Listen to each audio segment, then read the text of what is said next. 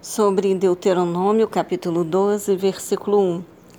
São estes os estatutos e as ordenanças que cuidareis de pôr em prática na terra cuja posse Yahvé, Deus dos vossos pais, vos ofereceu como herança por toda a vida sobre a face da terra.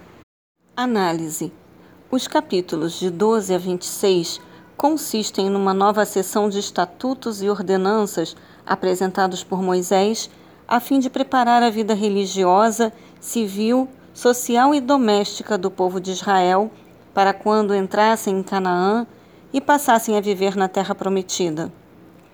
Israel só deveria adorar a Yahvé no lugar escolhido pelo próprio Senhor. Moisés exigiu a destruição de todo o santuário idólatra, assim como nós devemos destruir toda idolatria, superstição e paixões acima do amor a Deus que acompanham nossa alma. Restringiu a adoração e o culto ao santuário central, prescreveu normas acerca dos sacrifícios e da matança dos animais para alimentação, e advertiu seu povo quanto à influência das práticas pagãs e idólatras dos povos estrangeiros.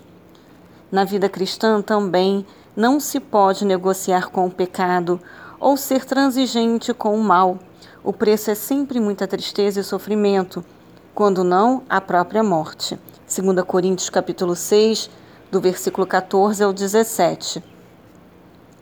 Embora a habitação de Yahvé seja nos, nos céus do universo, 1 Reis capítulo 8, de 27 a 30, seu nome, no qual se manifesta sua pessoa e natureza, representa-o no santuário, que nesse sentido também é a sua habitação, o seu tabernáculo, como corpo do cristão é o templo do Espírito do Senhor.